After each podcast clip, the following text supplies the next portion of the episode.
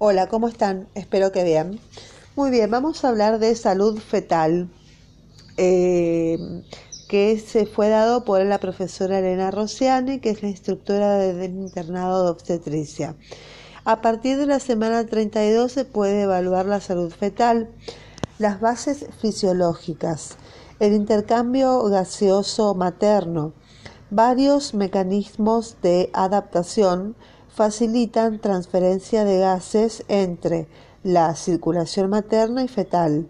La presión parcial de oxígeno en la circulación materna es mayor que en la circulación fetal, lo que facilita la transferencia de oxígeno de la madre al feto a través de la difusión de las membranas de la placenta. Con respecto a los estudios para salud fetal, tenemos. La primera es la ecografía o test de Manning, que es un ecógrafo para ver los movimientos eh, eh, feto-cardíacos fetales. Se hace a partir de la semana 32. El segundo método es el CASA o CASA, que es la cardiotocografía, eh, que es como un electrocardiograma que larga un gráfico de los latidos cardiofetales.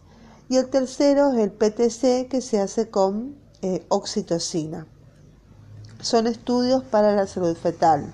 Entonces, ecografía, test de Manning, la cardiotocografía y la PTC.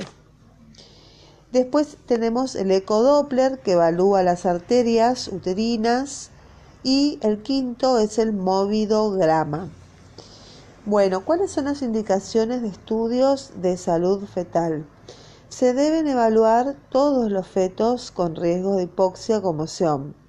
La restricción en el crecimiento uterino, se evalúa si hay diabetes gestacional, se evalúa la si presencia de preeclampsia, también madres con síndrome de anticuerpos antifosfolípidos, eh, también la enfermedad de células falciformes, la isoinmunización materna, y antecedentes de óbito fetal.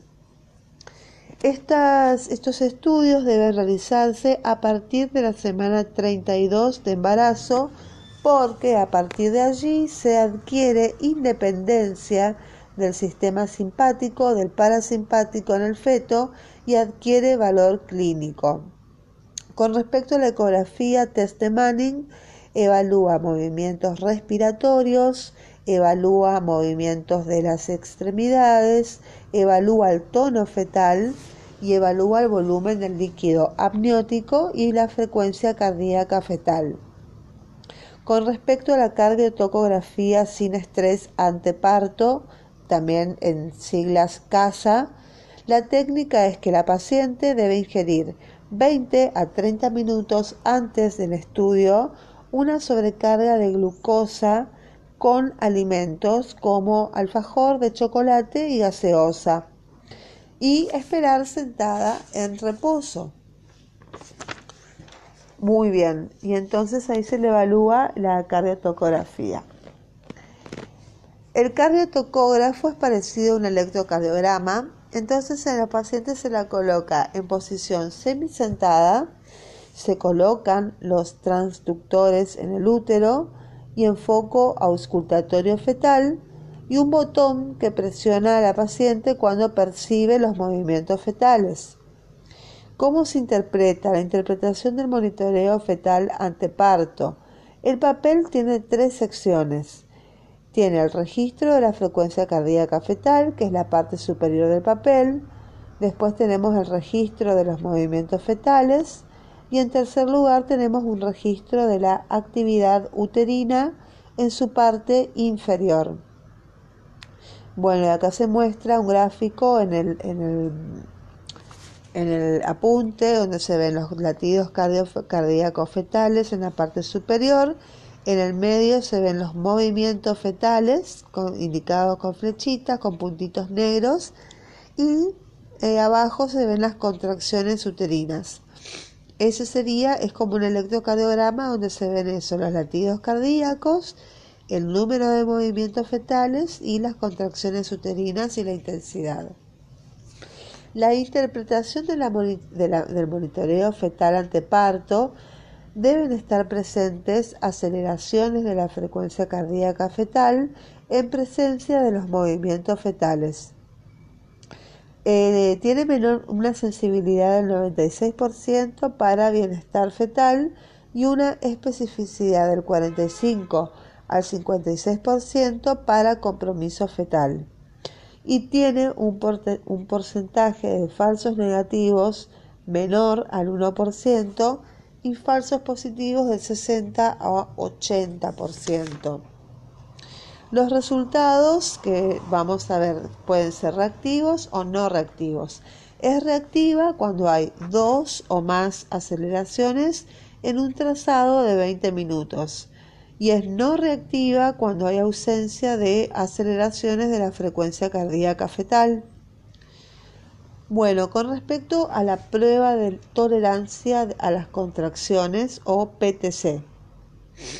Bueno, la prueba de tolerancia a las contracciones uterinas, que es una prueba de tolerancia a la oxitocina, tiene el objeto de analizar la frecuencia cardíaca fetal en respuesta a la contractilidad uterina espontánea o inducida con estímulo, que sería la oxitocina, con el fin de evaluar la capacidad que tiene el feto de tolerar las disminuciones en la concentración de oxígeno del cordón umbilical.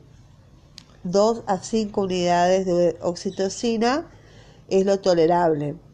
Entonces se colocará una solución de 2 a 5 unidades de oxitocina a la paciente con el fin de estimular el desarrollo de contracciones uterinas y de esta manera evaluar la respuesta de la frecuencia cardíaca fetal a estas y estará conectada a un cardiotocógrafo para evaluar el trazado como el eh, CASA, que era en eh, la cardiotocografía.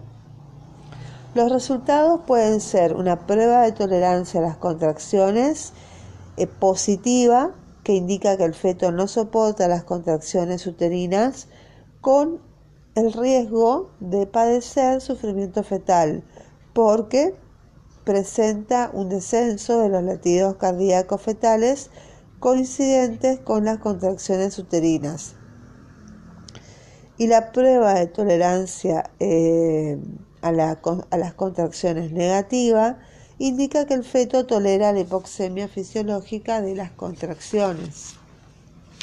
Esa es la interpretación. Muy bien, y eso es todo con respecto a las mediciones de la salud fetal. Eh, bueno, que tengan un excelente día, eh, pásenla bien, bye bye.